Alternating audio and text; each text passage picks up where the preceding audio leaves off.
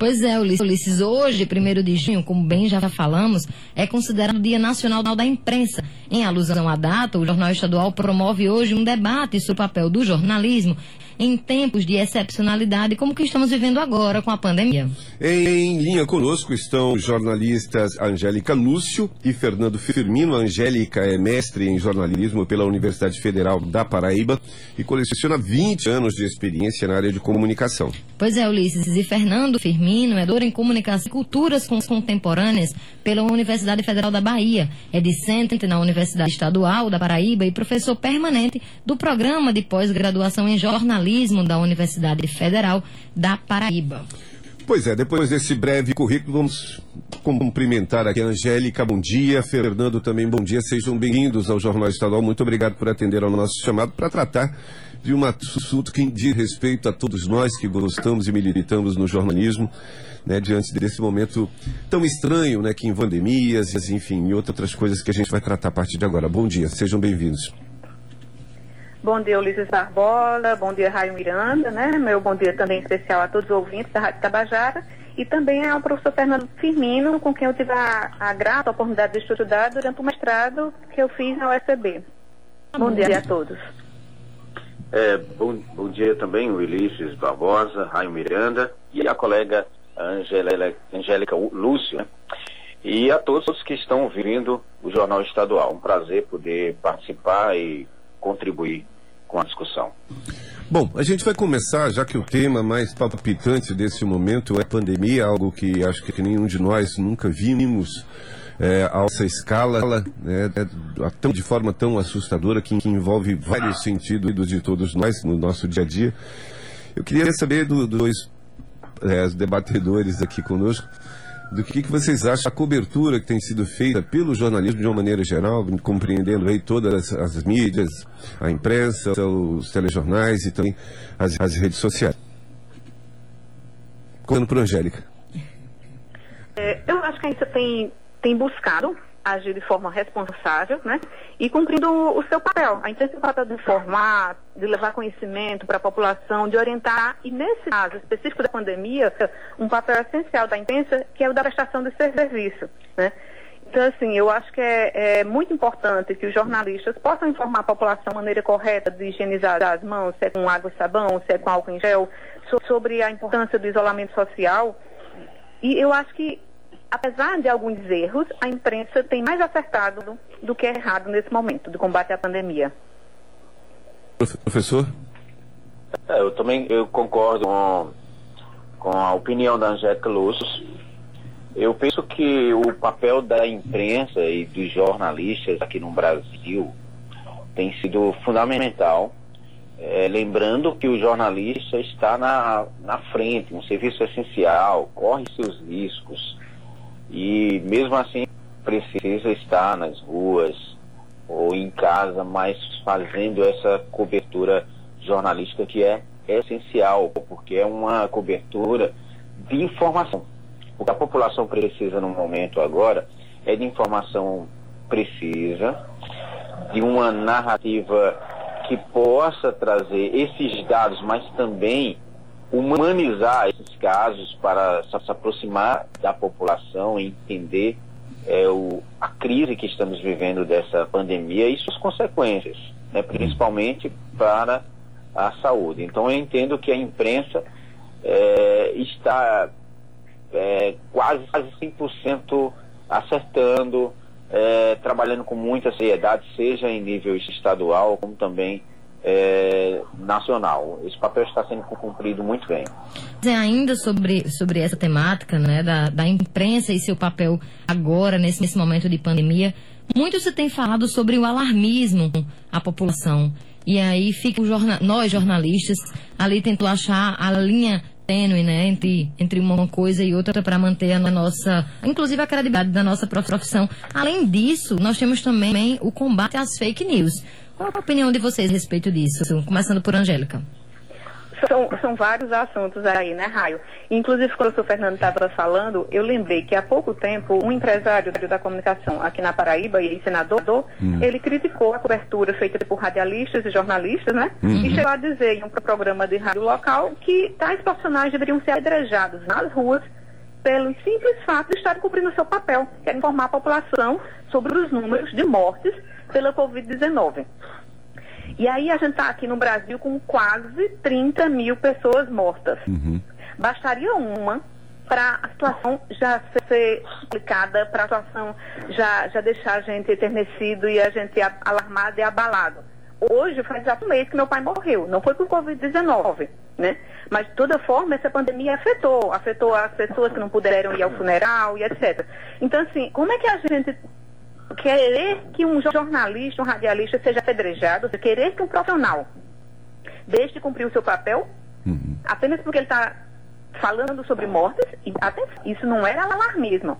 Uhum. Quando a gente fala que, que, tem milhares de pessoas sendo mortas no Brasil, a gente não está fazendo alarmismo, não. Não. A gente está cumprindo o nosso papel de bem informar a sociedade. Porque poderia ser apenas uma pessoa. E já faria falta, muita falta, uma família. Agora, alarmismo é, é quando a imprensa manda todo mundo correr para o supermercado porque diz que vai faltar alimentos. E aí gera uma comoção muito grande, gera confusão. É alarmismo é dizer que nesse momento todos os hospitais da Paraíba estão sem os respiradores, estão sem equipamentos, estão sem médicos e deixar e criar pânico na população. Né? A gente não pode criar pânico na população. Agora a gente tem sim que informar, informar de forma responsável, informar direitinho os números, informar se tem mais de um lado na história, contar direitinho como é que essa história aconteceu. Uhum. E teve um caso aqui recentemente na Paraíba, né, que aí a gente faz um, um, um, link com essa questão aí da fake news, que divulgaram em várias redes sociais, vários sites, sites portais, e principalmente no WhatsApp, que o governo da Paraíba havia comprado respiradores e outros, outros equipamentos é, com preços superfaturados em relação a outros estados, né? Uhum. E várias pessoas, vários comunicadores e muita gente da população começou a compartilhar essa informação, uma informação que era equivocada. Uhum. Né? E aí houve um erro da imprensa, porque pouquíssimos jornalistas né, ligaram para a assessoria da, da saúde ou para outro órgão do governo do estado para dizer sim, mas isso aconteceu dessa forma? E não tinha acontecido. Na verdade, nesse caso específico, quem fez o jornalista foi a assessoria de imprensa uhum. da Secretaria de Saúde, que fez uma nota explicando direitinho, por A mais B, por 1 mais 2, como é que tinha se dado. E no fim das contas, o governo do Estado havia comprado material, sim, com um preço mais alto, se não me engano, do que minerais, mas havia justificativa. Tinha tinha validade em relação à entrega do produto, o produto seria entregue aqui, né? Então, assim, nesse caso específico, a imprensa local cometeu um erro uhum. na cobertura da pandemia, porque deixou, apenas compartilhou uma fake news, né? Uhum. E lembrar que fake news é o quê? É uma notícia falsa, é um fato falso e que ele está sendo premeditadamente construído com interesses políticos ou econômicos ou outros interesses para confundir a população, para enganar a população e por ter interesses escusos por trás disso. Uhum. Professor? É, eu, essa, essa noção de alarmismo que vem sendo é, divulgada cada vez mais, eu acho que tem mais um, um conteúdo ideológico, político, né, para tentar desmerecer a cobertura da imprensa do que outra coisa. Eu venho acompanhando essa cobertura jornalística na Europa, nos Estados Unidos, em várias partes do mundo. E eu não vejo essa discussão ocorrendo de que está tendo um alarmismo. Né? Apenas o presidente Trump dos Estados Unidos e o presidente brasileiro Bolsonaro. Uhum. Certo? Que, claro, tem seus é, interesses políticos em tentar divulgar isso do ponto de vista ideológico. Não há alarmismo. O que há, na verdade, isso tem que estar, tá, é, tem que ter uma consciência disso, é uma pandemia de um vírus mortal, você pode ir no supermercado e voltar infectado, contaminado e contaminar sua família e várias outras pessoas. Então a gente não tem vacina e naturalmente o papel da imprensa agora é divulgar os dados, é mostrar a situação dos hospitais, né, a gente vê que é cada vez mais próximo do colapso, E, e isso serve para que a população fique alerta, atenta. Se você for perceber no Japão, é, nos Estados Unidos, nesses grandes, nesses países do primeiro mundo, eles têm inclusive a questão do alerta, né, do SMS, para uma situação limite, para a população ficar é, totalmente atenta a alguma situação é, fora do controle, como é o caso de uma pandemia. Uhum. Então, lá fora, há um respeito à quarentena, né, na maioria dos países. Aqui não, não está ocorrendo. Então, mesmo com esses alertas que se chamam, que as pessoas chamam de alarmismo, né, que na verdade são, informações do noticiário, isso já ocorria no dia a dia, é, de uma forma como sensacionalismo, né, no caso de, de crimes e outras coisas e tal. Agora, a gente não está vendo isso. A gente está vendo um papo imprensa uhum. de alertar a população que, ao sair da quarentena, você entra em risco e, corre, e também coloca em risco é, seus familiares, idosos, pais. Então, a população precisa estar atenta a isso. Uhum. E eu acho que, é, no momento, não é a gente não deve pensar na questão econômica, né? Se fala muito de abertura de comércio, de abertura de alguma coisa, como se isso fosse efetivamente uma opção. Uhum. A gente precisa se proteger para se livrar dessa situação, desse pico do, do, do vírus, e aí sim, gradativamente, quando houver condições, e aí tem, temos os órgãos responsáveis, a Organização Mundial da Saúde, o Ministério da Saúde, e também é, as secretarias estaduais e municipais de saúde para é, ter um planejamento adequado, baseado na saúde. Não há outra, eu não vejo outra alternativa. Tem que se basear na, nas informações da saúde para que a população possa sair de forma uhum. segura. Uhum. Porque se os hospitais chegarem ao limite, não, não é um problema só para quem é, for contaminado uhum. com o coronavírus, mas também a pessoas, outras pessoas que possam precisar desse serviço. Uhum. Então, não, na minha, minha opinião, para não há um alarmismo, uhum. mas sim informações que são duras, porque a situação é dura, já tivemos mais de 30 mil pessoas que morreram, então a gente não está numa situação normal em que a gente pode simplesmente decidir sair. Uhum. Ao sair, a gente está também é, podendo contaminar outras pessoas. Bom, a gente está conversando aqui, hoje, dia da, imprensa, começando com os jornalistas Angélica Lúcia e Fernando Firmino, tratando aí dos, desse momento de pandemia e, e outros aspectos desse trabalho, que, que é muito importante para a sociedade, para a democracia. Eu vou colocar agora mais uma, uma vocação, a partir de uma linha do tempo estabelecida de, um, de, de, de, um, de dois anos para cá, em que a gente acompanhou é, uma perseguição, vamos dizer dessa forma, né, aos professores. Logo em seguida, isso a gente, enquanto jornalista, noticiamos as falas voltadas, enfim, contra a academia, contra os professores. Logo depois nós vimos esse mesmo discurso se voltar contra a ciência, contra o conhecimento. E para e passo a isso tudo, nós vimos o surgimento daquilo que eu considero hoje talvez a maior mazela da nossa profissão, que, é, que são as tais fake news como é que essa coisa foi disseminada a partir de um funcionamento de redes de WhatsApp. Como a Angélica bem disse, às vezes uma notícia bem, bem disfarçada ali com algumas meias verdades para criar alguma indução. A Angélica também trouxe uma informação, essa informação circulou aqui sobre os respiradores, assim como uma outra de 467 milhões que já teriam sido enviados, sei que esse dinheiro, enfim, não chega na ponta. Enfim, essa é uma realidade e de repente eu acho que o jornalismo se deu conta de que em algum momento, em todo esse processo, nós tivemos que nos reinventar. Por exemplo, voltamos a checar as informações, voltamos ao aos princípios do jornalismo, porque a gente também estava num certo, num certo comodismo com a própria tecnologia que nos é oferecida. Então voltamos a fa fazer aquele dever de casa necessário. Vocês entendem mais ou menos que apesar de tudo isso, as perseguições, os ataques que a gente tem visto, tem visto quase que recorrentes, né?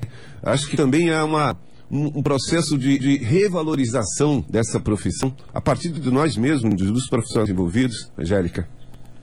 É, Ulisses, eu acho que esse, você citou aí que assim, o processo de checagem ele passou a ser feito novamente. Na verdade, os bons profissionais, os bons jornalistas, nunca esqueceram disso, né?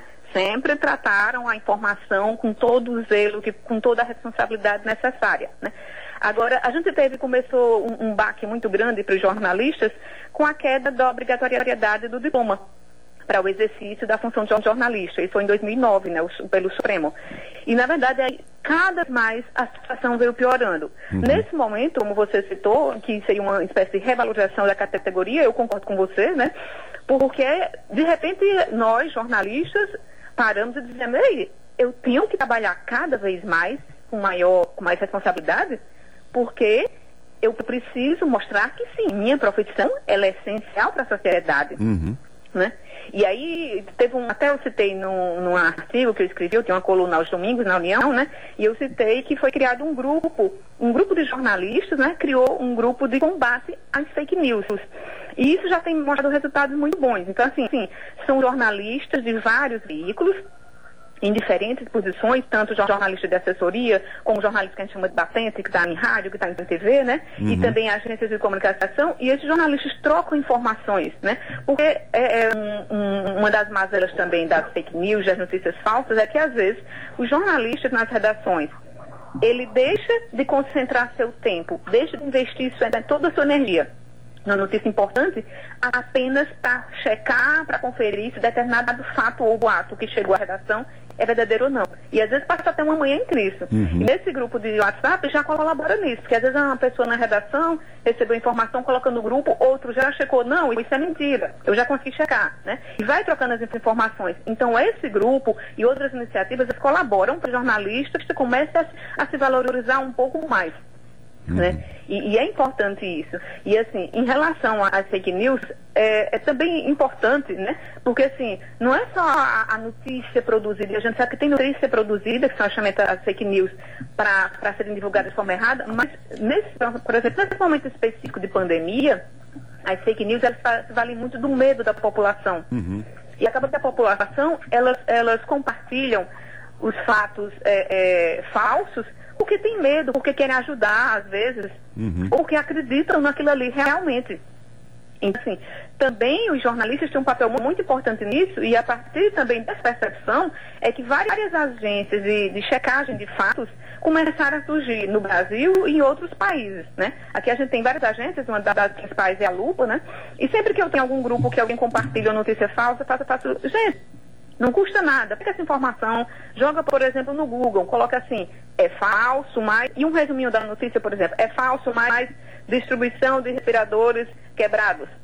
Uhum. Se alguém já checou, se, se alguma notícia já checou aquilo ali, vai aparecer e você não compartilha. Às vezes não leva nenhum minuto para você checar. Uhum. Agora, assim, a população às vezes está tão, tão amedrontada ou quer tanto acreditar naquilo ali que, que compartilha informação sem nem parar um, um pouquinho para pensar se aquilo é correto ou se aquilo é errado, né? E às vezes eu também falo, olha, se você receber um link, né?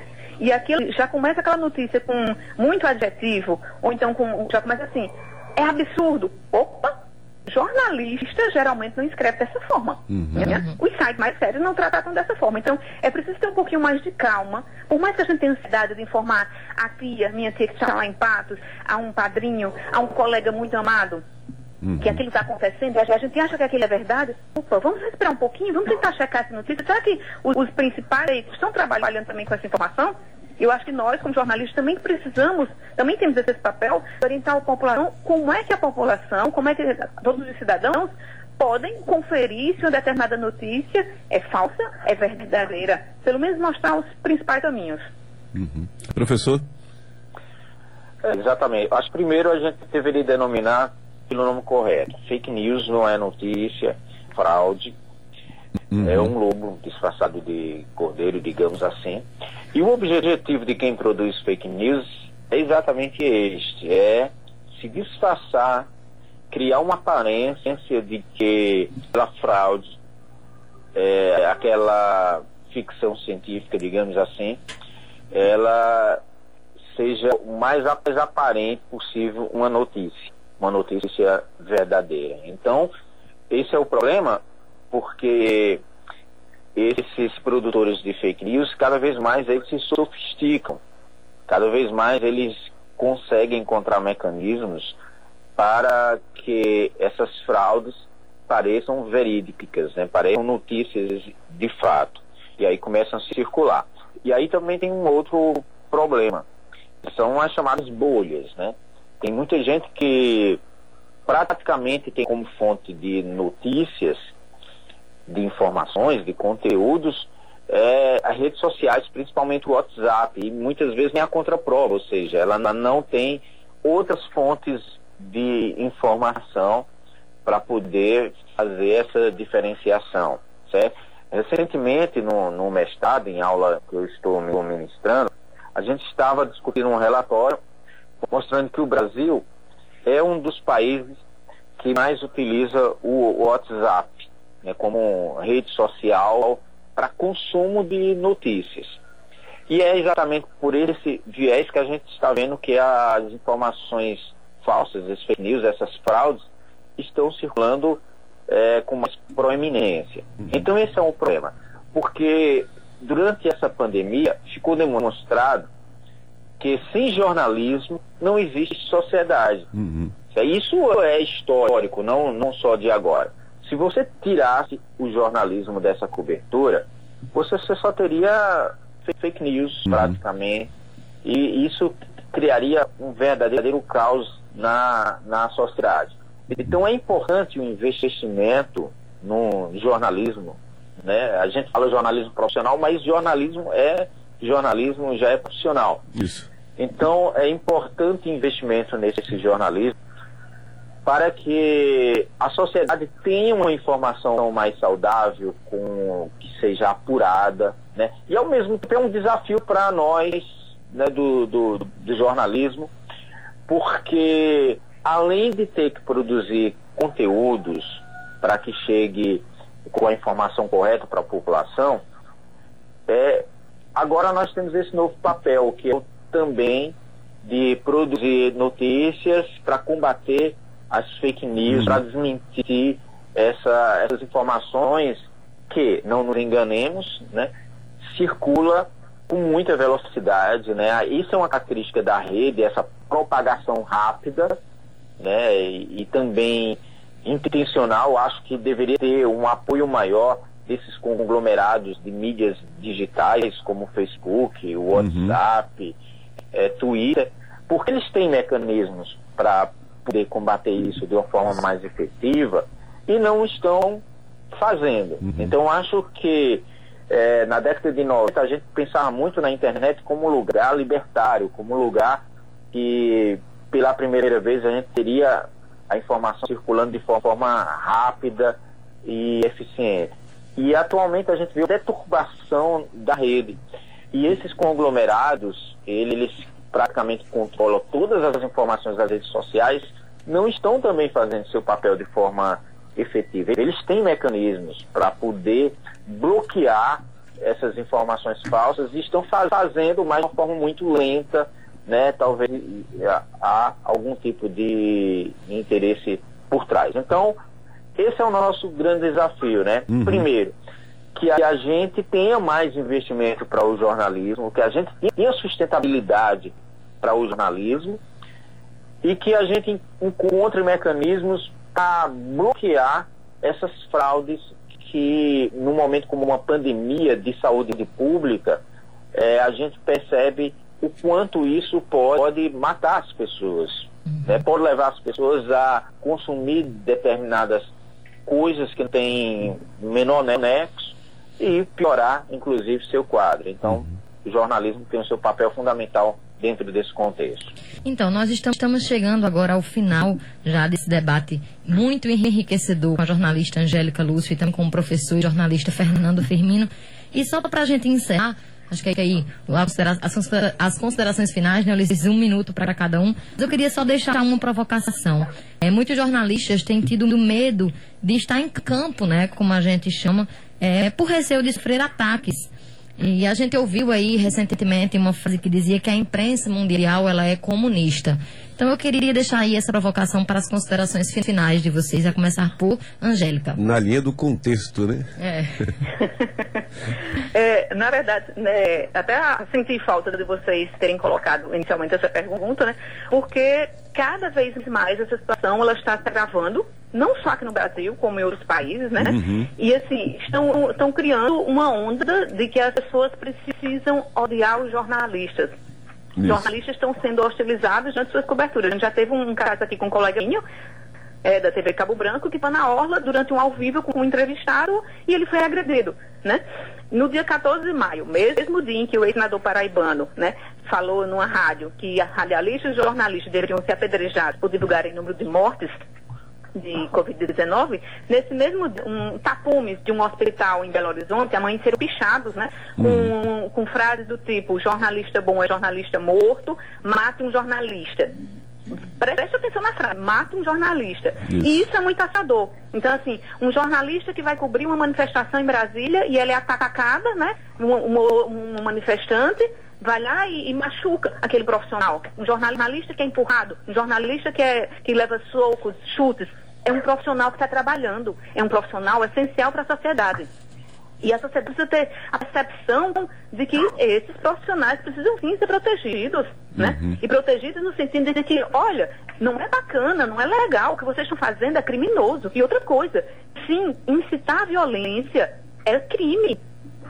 Isso é crime, uhum. né? E a sociedade ela precisa ficar atenta a isso. Não, não, as pessoas elas não podem nesse momento se envolver pelas paixões políticas, pelas paixões ideológicas e começar agredir a qualquer pessoa que seja, porque já agrediram vários profissionais de saúde, estão sendo agredidos no Brasil também, porque estão na linha de frente da, da Covid-19. Olha que absurdo. Então a gente tem duas categorias essenciais nesse momento, que são os profissionais de saúde, que são jornalistas, e que estão sendo agredidos pelo simples fato de cumprirem o seu papel na sociedade. Uhum. Seja ajudar pessoas por meio da informação, seja ajudar pessoas por meio da assistência à saúde.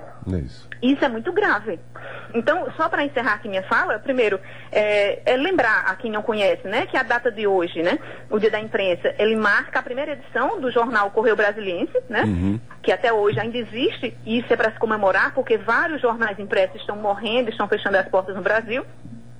E também dar os parabéns né, a todos os meus colegas jornalistas, os que estão em assessoria de imprensa, que estão trabalhando muito nessa época também, os que estão no batente, em veículos, parabéns, estamos juntos, a luta continua. E só mais uma coisa. Nesse momento, nos Estados Unidos e no Brasil, né, a gente tem que lembrar que vidas negras importam. Vidas negras importam. Tem muita gente aí sem conseguir respirar de forma real, seja pelo medo ou porque está sendo agredido até a morte. Bom dia. Obrigado, Angélica. Professor? É, eu, eu, eu diria que a gente está vivendo um contexto surreal do ponto de vista político, né? Em que no meio de uma pandemia você vê é, médicos, né, o pessoal da área de saúde sendo agredido. Né? Então, é, quando médicos que estão dando sua vida, né? Quantos médicos já morreram aqui na Paraíba e, e no Brasil todo, é, estando de frente, enfrentando esse vírus, né?